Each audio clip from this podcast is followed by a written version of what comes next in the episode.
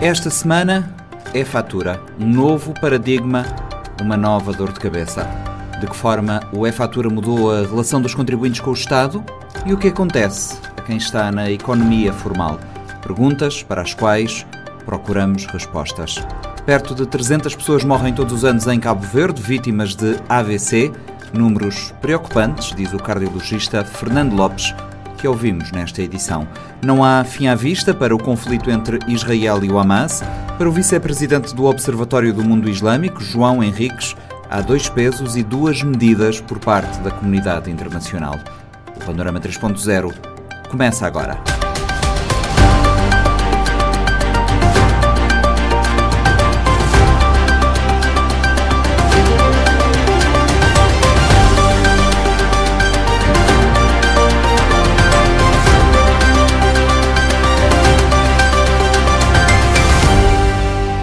A implementação da fatura eletrónica marca um novo paradigma nas relações entre o Estado e o contribuinte. A agilização do relacionamento dos contribuintes com a administração tributária, a simplificação de processos, entre outras eh, características, são vantagens desta nova realidade fiscal.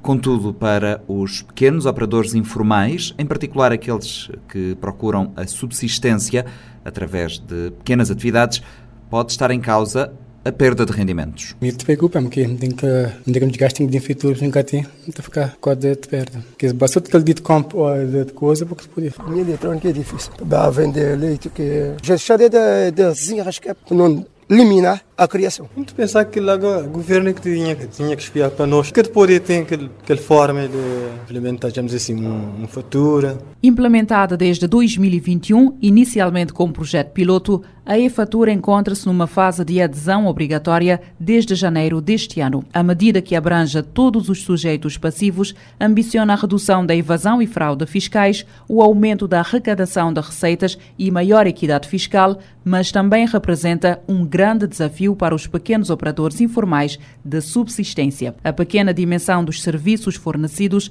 a falta de estrutura administrativa, além da iliteracia digital e fiscal, são alguns dos constrangimentos enfrentados por este segmento da população. Rodrigo, nome fictício, encontra o rendimento de que precisa para sustentar a família na venda de leite de cabra. Diz que a e-fatura não foi pensada para quem vive no meio rural. Para mim é difícil, para mim eletrônica é difícil.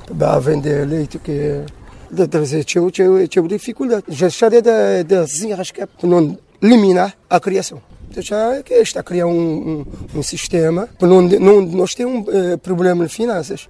Então, eu estou a criar outro sistema. Não estava uh, a realizar esse, esse problema ali, com fatura. Para mim, para dizer você, é de fatura, um poder mas aquele, aquele sempre tinha condições mais para fazer mais criação, também arranjar a empresa para, para direto para subir. Uh, dois cabras também arranjar a empresa, hum? ou duas vacas. É, menino. Mesmo tu aquele pessoal sobre gente grande. Ah, oh, botei, por exemplo, um, uma pessoa que te vendeu uma pessoa um, um, um feixe de palha. Botei, botei na cidade, portanto, havia fatura. Havia fatura. Por que você quer é, comprar um feixe de palha de fatura?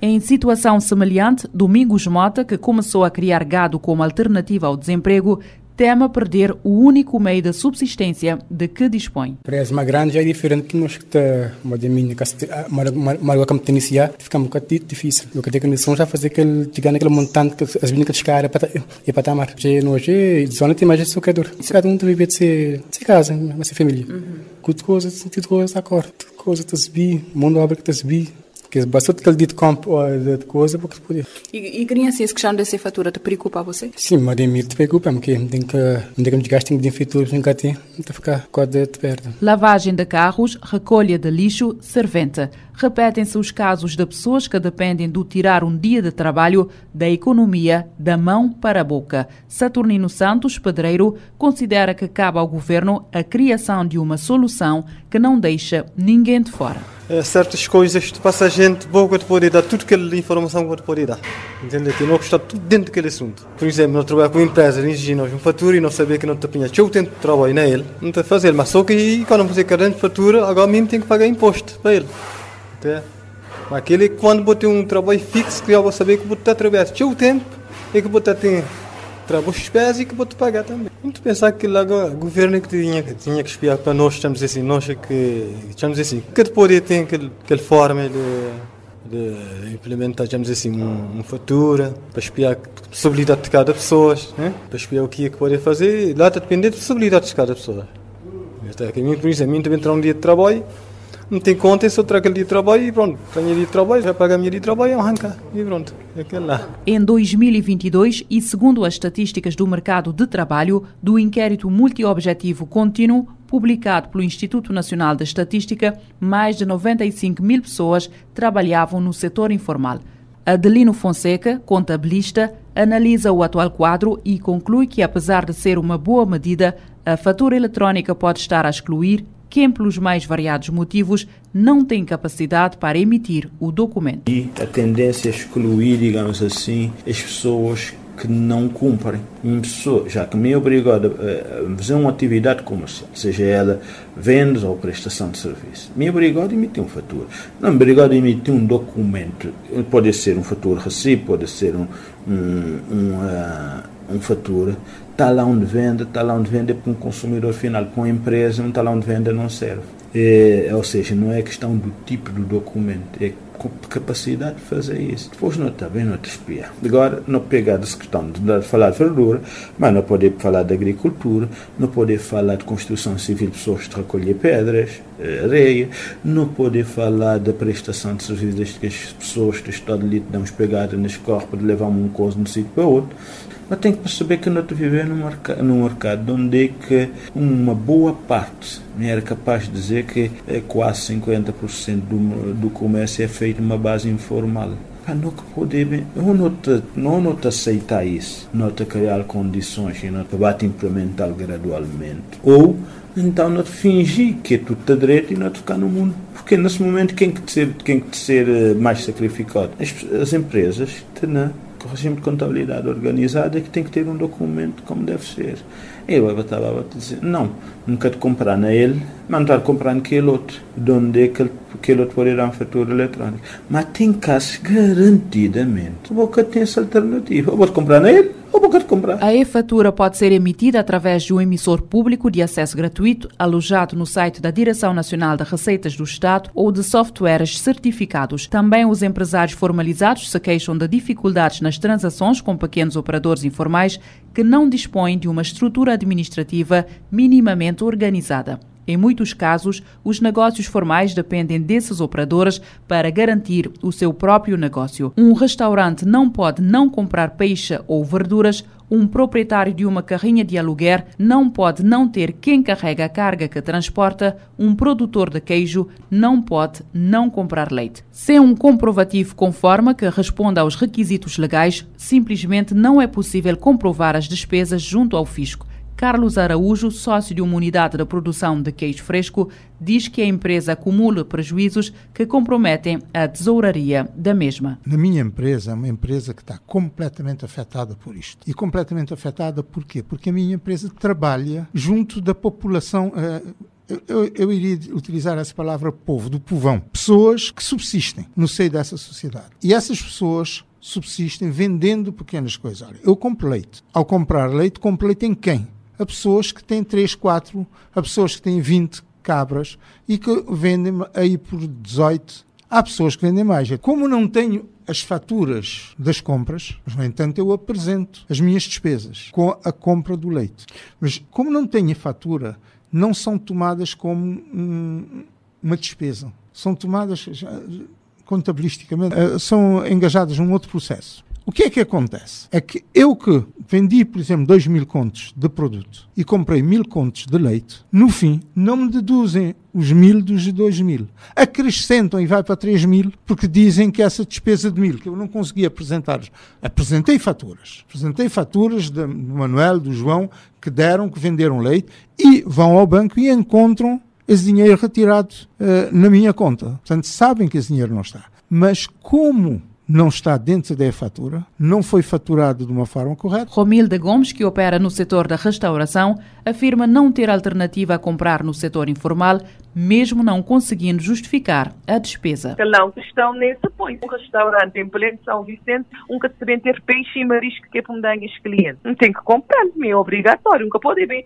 bem reduzir a minha oferta um, apenas a produtos que tem uh, não é fatura, né? Senão nunca te pode vender um peixe, nunca te pode vender um marisco, nunca te pode vender um mandioca, nunca te pode vender um batata doce, nunca te pode vender basicamente o que é que é mais mais uh, procurou. Você se entende? Então não se põe esse caso de de que que ele compra. Você acaba por ficar penalizado. Para Romilda, a implementação da fatura eletrónica não levou em conta as especificidades do mercado nacional. Tive toda uma pressa de implementar a fatura sem, de facto, criar uh, as condições e as informações necessárias que era para pôr isso em prática. Você se entender? Mesmo de conhecer uh, uma pessoa que se fizer, deixa-me dar você um exemplo, que se fizer bolo, não era? Se fizer bolo, ele, ele é um microempresário, ele se fizer bolo que é para, para colocar supermercado supermercados, né? e aquele supermercado automaticamente te uma fatura. O que é que pessoas ficar a fazer isto? Ficar atrás de ajuda, de espiar quem é que pode dar uma orientação que eles podem emitir esses próprios faturas. Ou seja, foi criado todo um, um, sistema com condição disso, que se pode fazer isso, se pode fazer aquilo, se pode fazer aquilo, quando na realidade que foi, que foi posto em prática no sentido de, de informar pessoas. Entender. Em rigor, o novo modelo da faturação prevê a implementação de um sistema de autofaturação através do qual o cliente se substitui aos seus fornecedores na emissão das respectivas faturas, uma medida que permite dar resposta à falta de capacidade administrativa de determinados negócios devido à sua natureza.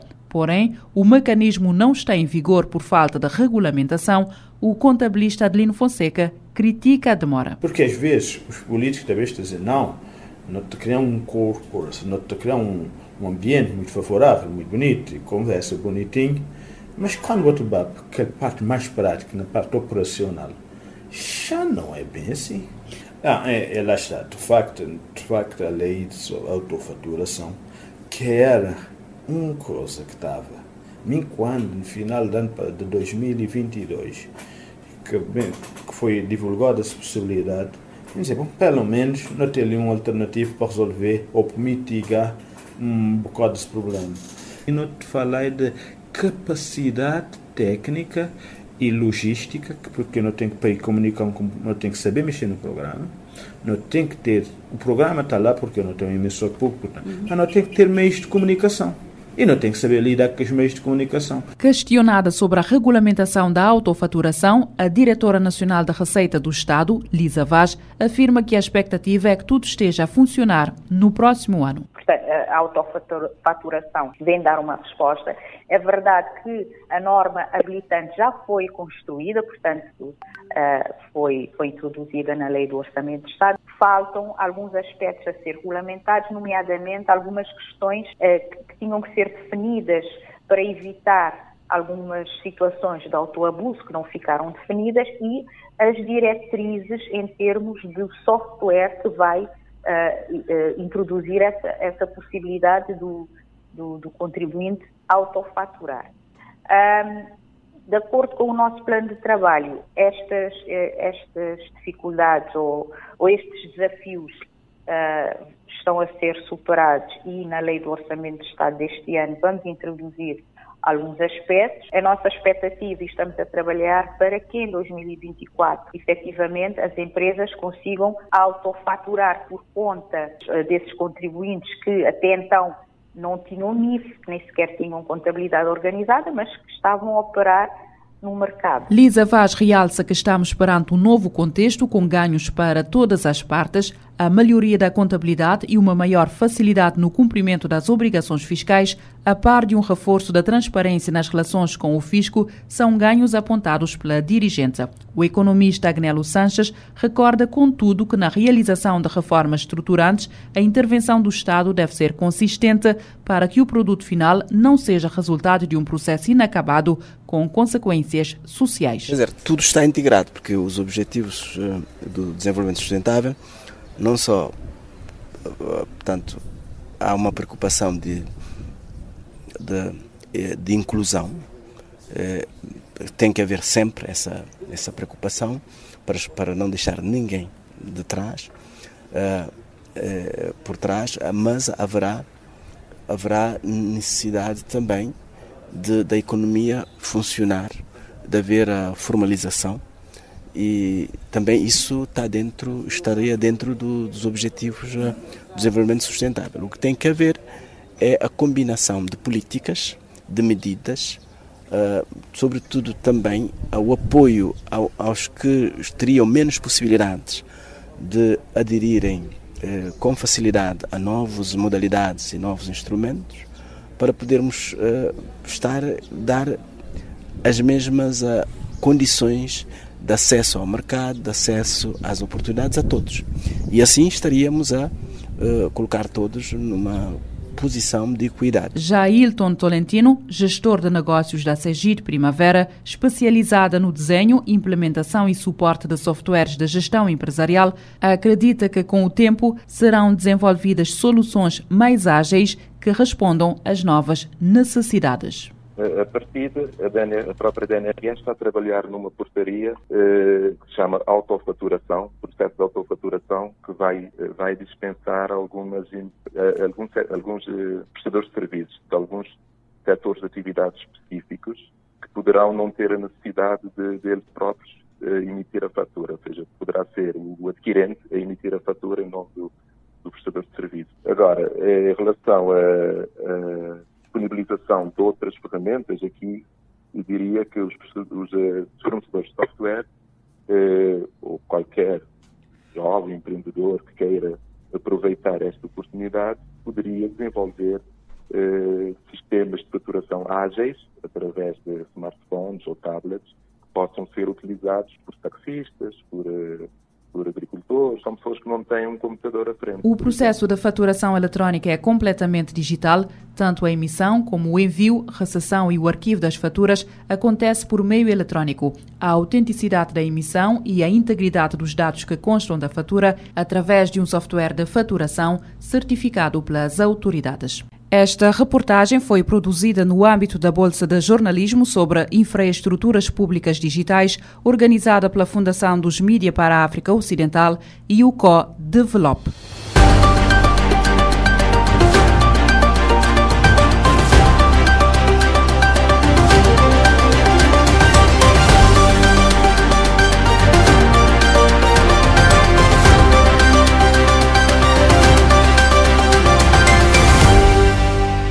Cabo Verde registrou nos últimos 10 anos mais de 3.500 óbitos por acidente vascular cerebral. Os números representam eh, cerca de 270 a 300 mortes por ano. Os dados foram divulgados esta sexta-feira pela Diretora Nacional de Saúde, Ângela Gomes. A situação no arquipélago é o reflexo daquilo que existe a nível mundial, com a morte de cerca de 6 milhões de pessoas todos os anos vítimas de AVC. Fernando Lopes, cardiologista do Hospital Batista de Sousa em São Vicente, diz que os números são preocupantes. O especialista alerta que o Sistema Nacional de Saúde não está preparado para lidar com as doenças crónicas não transmissíveis e não aposta na prevenção. Como consequência, os doentes crónicos, como hipertensos, mas também eh, diabéticos, que têm fator de risco para AVC, têm um acompanhamento deficitário. A entrevista é conduzida por Fredson Rocha. Sim, são preocupantes. Eh, não só a mortalidade, mas principalmente a, a, qualidade de vida.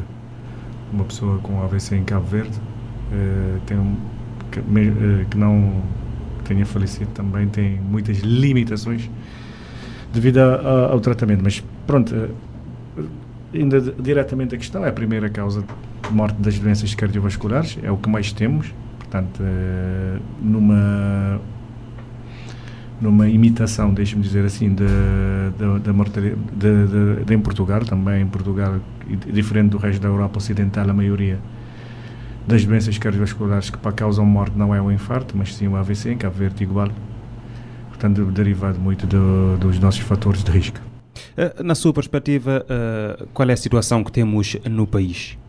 Portanto, uh, temos de separar em duas coisas. Uh, a doença em si, tanto e o do controle dos nossos fatores de risco. Devemos lembrar que somos uma população, portanto, uh, africana, tanto raça negra, onde o, o, o, a hipertensão é muito prevalente. portanto, sendo ela a principal causa, portanto, principal fator de risco para uh, o AVC, tanto esquema como hemorrágico. Portanto, uh, uh, apesar de termos uma população jovem, temos uma um, 33% de pessoas com, com hipertensão, a diabetes mellitus cada vez mais prevalente, portanto, e uh, hábitos de vida uh, alimentares e de exercício pouco saudáveis, portanto, numa transição epidemiológica que nos uh, leva a estes números. E também uma uma saúde não preparada para ainda não preparada para essa transição epidemiológica. Quando fala de saúde, fala do sistema. Do, sim, do sistema, portanto ainda não preparada para lidar com as doenças crónicas não transmissíveis. Repara que nós somos um país que lidamos muito bem e aprendemos e combatemos muito bem no nosso sistema de saúde as doenças transmissíveis, mas ainda não sabemos, ainda não demos o clique para para poder enfrentar esta esta epidemia como o AVC, que são as doenças crónicas, para podermos realmente uh, combater uh, o AVC. O que é que falta? Falta um sistema que aposta na prevenção. Portanto, falta um sistema que aposte na prevenção. E um sistema que aposte na prevenção é um sistema organizado, um sistema que comunica, comunica entre si, portanto, atenção, desde a atenção primária, a atenção secundária e uh, a atenção terciária, caso, caso for necessário. Portanto, mas é um sistema que tem que comunicar-se. Infelizmente, o nosso sistema e infelizmente para as demências crónicas não temos um sistema de comunicação entre elas, o que tem levado que, que os doentes hipertensos, os doentes diabéticos estejam controlados deficitariamente e quando têm um AVC ou um infarto, né, né, né, dependendo do caso. Portanto, mesmo a comunicação depois de, do hospital para, para os centros de saúde é completamente deficitária. Repara que eh, estamos a falar do AVC, mas eh, temos, um, temos um sistema de comunicação que depende do doente, não depende do sistema. Portanto, é, é, aquele, é aquele cartãozinho amarelo que é do doente, que o doente tem que carregar para eu ver no hospital as informações que o colega escreveu no centro de saúde e vice-versa, se ele o levar, se o escrever, se o colega tinha escrito, portanto, mas que usa o canal o principal o doente. Portanto, é um sistema que necessita urgentemente de uh, mudar. Ou seja, para além dessa consciencialização que as pessoas devem ter, uh, uh, tem também essa questão da preocupação de, uh, de ter as informações necessárias para transmitir também aos médicos, não é? Não, tem que ser uma comunicação entre as estruturas. Uhum. Tem que, principalmente uma comunicação às estruturas. O médico comunica-se com o paciente portanto, que está, que está à frente dele na, na, na, atenção primária. Quando, se o paciente tiver necessidade de ir para a atenção secundária, o médico da atenção secundária tem que comunicar-se com o paciente. Mas, principalmente, o médico da atenção primária e o médico do, do, do, do, do hospital têm que comunicar-se entre si sobre os doentes. Portanto, têm que partilhar a mesma história do doente. Nós não partilhamos a história. Não temos uma forma de comunicação que não seja aquela que depende do doente. Nós, o nosso canal de comunicação é através do doente. E acelera o processo do tratamento, não é? Do tratamento. Acelera, não só acelera o processo de tratamento e da prevenção. Por isso que neste momento temos um número elevado de AVCs, por isso que temos um número elevado de infartos, por isso que temos uma um número elevadíssimo de insuficientes a fazerem diálise cada dia, cada dia temos mais e estamos preocupados com a hemodiálise. Nós não temos que estar preocupados com a hemodiálise, temos que estar preocupados com essa comunicação entre, entre os sistemas, temos que estar preocupados com a atenção primária. Cabo Verde não consegue fazer frente aos doentes com AVC, aos doentes com insuficiência renal, se não tratarmos bem a hipertensão e a diabetes. Repara, neste momento as enfermarias estão cheias de pé diabéticos.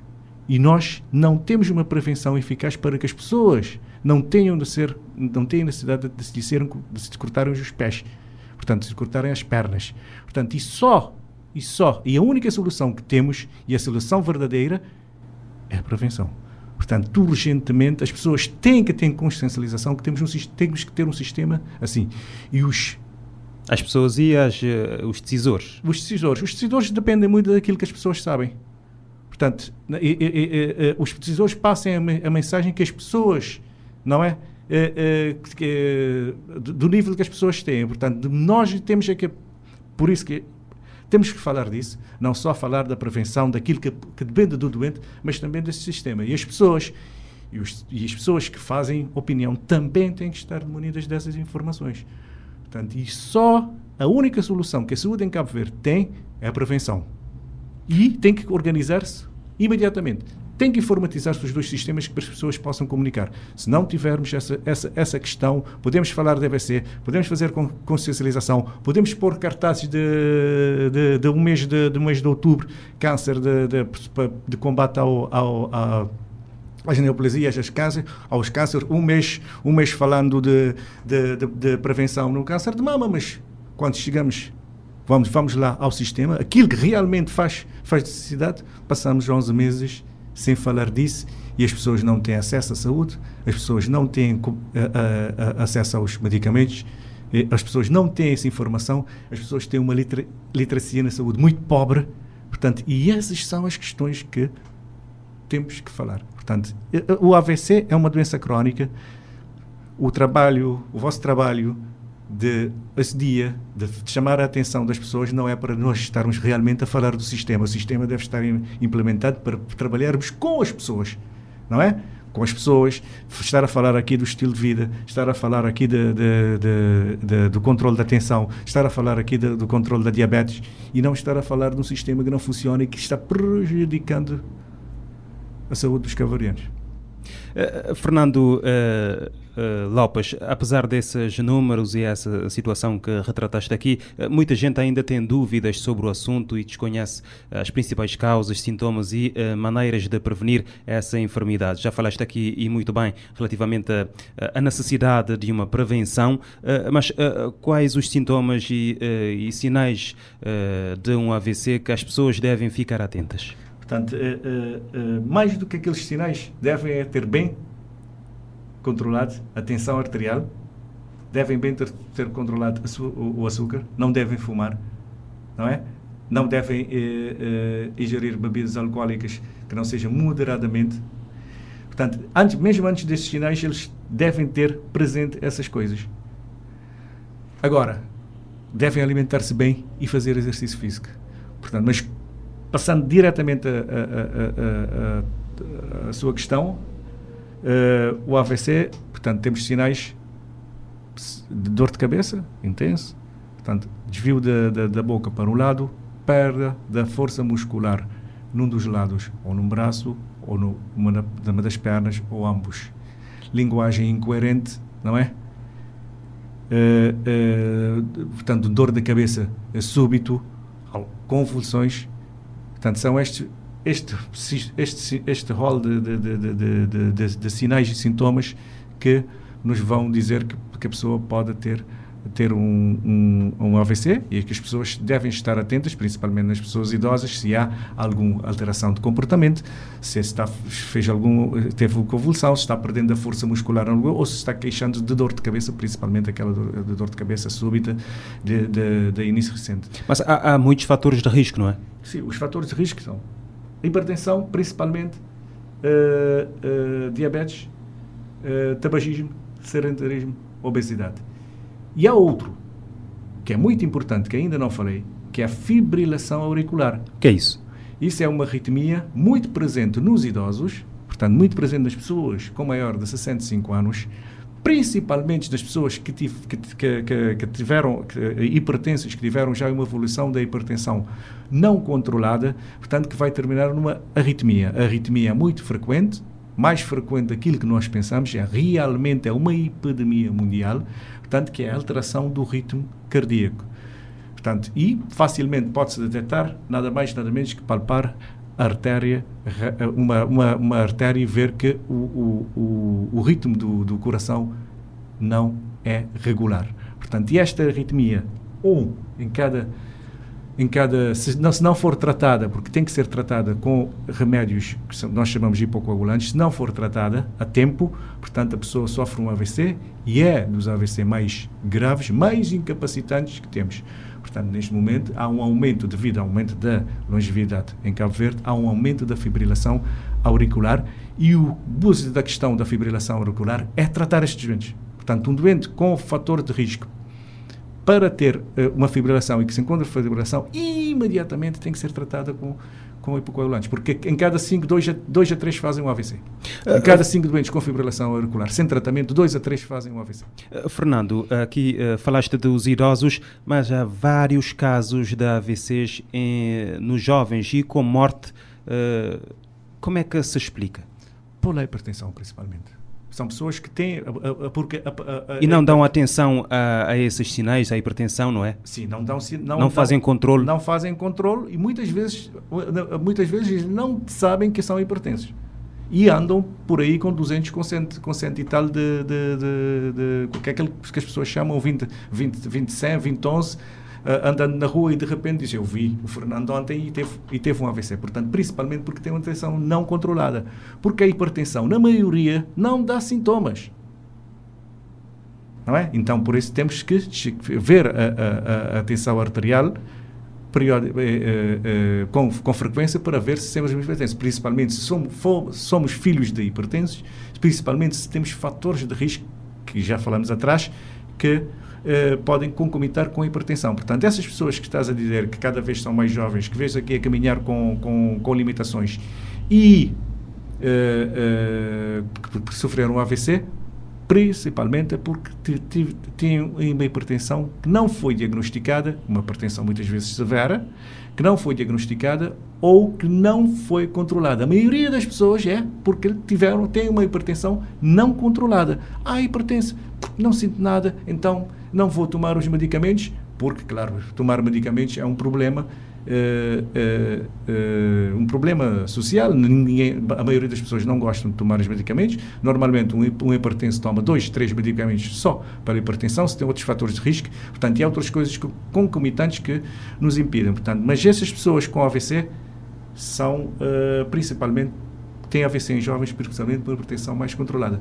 Permita-me dizer uma coisa, portanto, que eu sempre re, re, até estou a repetir. É, Está à vontade. Para a aderência terapêutica, não é? E a compliance terapêutica, portanto, para as pessoas aceitarem a tomar o medicamento e as pessoas decidirem fazer a terapêutica, portanto, é um problema mundial. E em Cabo Verde acrescentamos outro, que é as dificuldades de uma lei de prescrição de medicamento que convida toda a gente neste país a ir a uma farmácia e dizer eu não vou tomar este medicamento porque as dificuldades criadas à volta, à volta de, de, de, do sistema, farmácias, INPS, médico, hospital, centro de saúde, é uma verdadeira afronta para o povo cabo-verdiano. Portanto, para além dessas coisas, nós estamos a criar dificuldades, nós estamos a contribuir para que haja AVCs com as dificuldades que um cidadão cabo-verdiano encontra para conseguir ir à, farmácia, encontrar o medicamento, a dose certa e estar convencido, tem que estar realmente mesmo convencido que tem que tomar o medicamento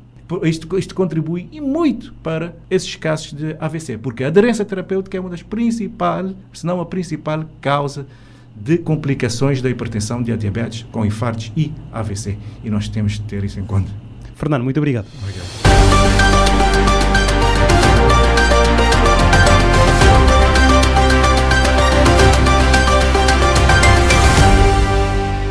Israel continua a bombardear Gaza, onde a situação humanitária suscita preocupação. A Agência das Nações Unidas para os Refugiados alerta que pode ter que cessar as suas atividades. Para o vice-presidente do Observatório do Mundo Islâmico da Universidade Autónoma de Lisboa, João Henriques, numa análise ao conflito, há pesos eh, diferentes e medidas diferentes da parte da comunidade internacional. Um conteúdo RFI licenciado para a Rádio Morabeza. De facto, o presidente Macron pede que se evite este alargamento do conflito e é de seu entendimento que esse alargamento do conflito pode ser travado com uma nova coligação internacional que possa combater os grupos terroristas. Mas também aqui me parece que houve algum exagero por parte de Macron quando, no seu propósito de manifestar internacionalmente o seu apoio às teses israelitas, está a pôr combustível na fogueira. Portanto, esta não me parece a maneira de resolver o problema. Portanto, propõe a coligação internacional para combater o terrorismo e isso é legítimo que assim seja, todavia ele está a esquecer sempre aquele elemento, aquele fator decisivo que é a população civil tanto do lado dos palestinianos como do lado de Israel, naturalmente, porque os grupos terroristas, e ainda há pouco falámos sobre isso, não vão ficar indiferentes a esta agressão israelita e vão naturalmente formar uma frente comum e que não tem qualquer tipo de problema de morrerem porque a dinâmica dos grupos jihadistas é mesmo essa. Portanto,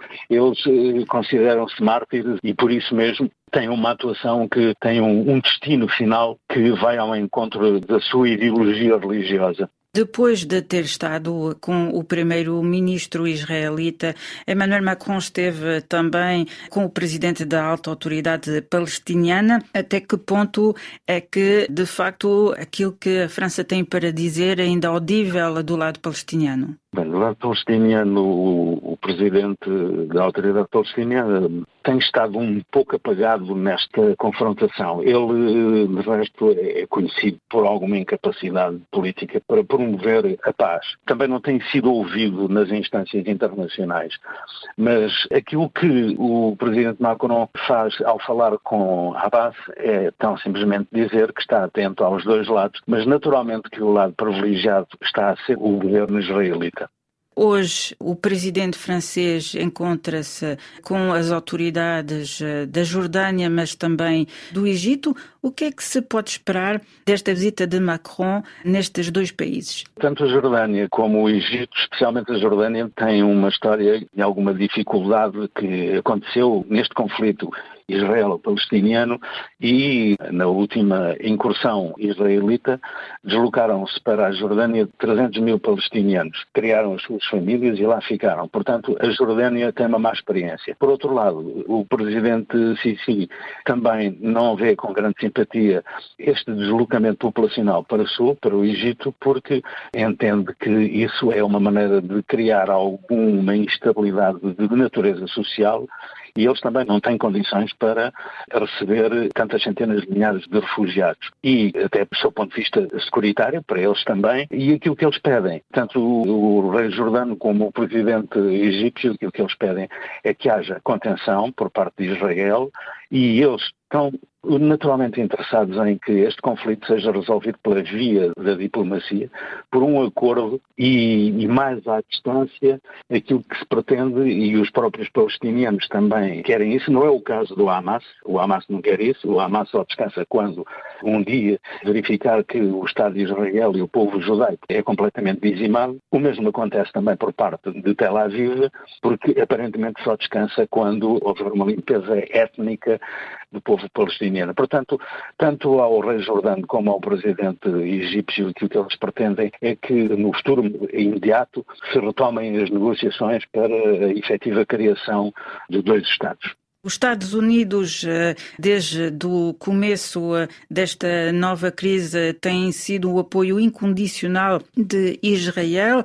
No entanto, começam a aparecer algumas fissuras eh, neste apoio, ao mesmo tempo que o presidente americano diz que efetivamente Israel tem o direito de se defender contra o Hamas, também tem lançado apelos para que haja efetivamente uma trégua humanitária humanitária. Sim, mas a trégua humanitária não é aceita por parte das autoridades israelitas e tem havido alguma timidez por parte do presidente norte-americano nos ataques que faz a Netanyahu e ao seu elenco governativo.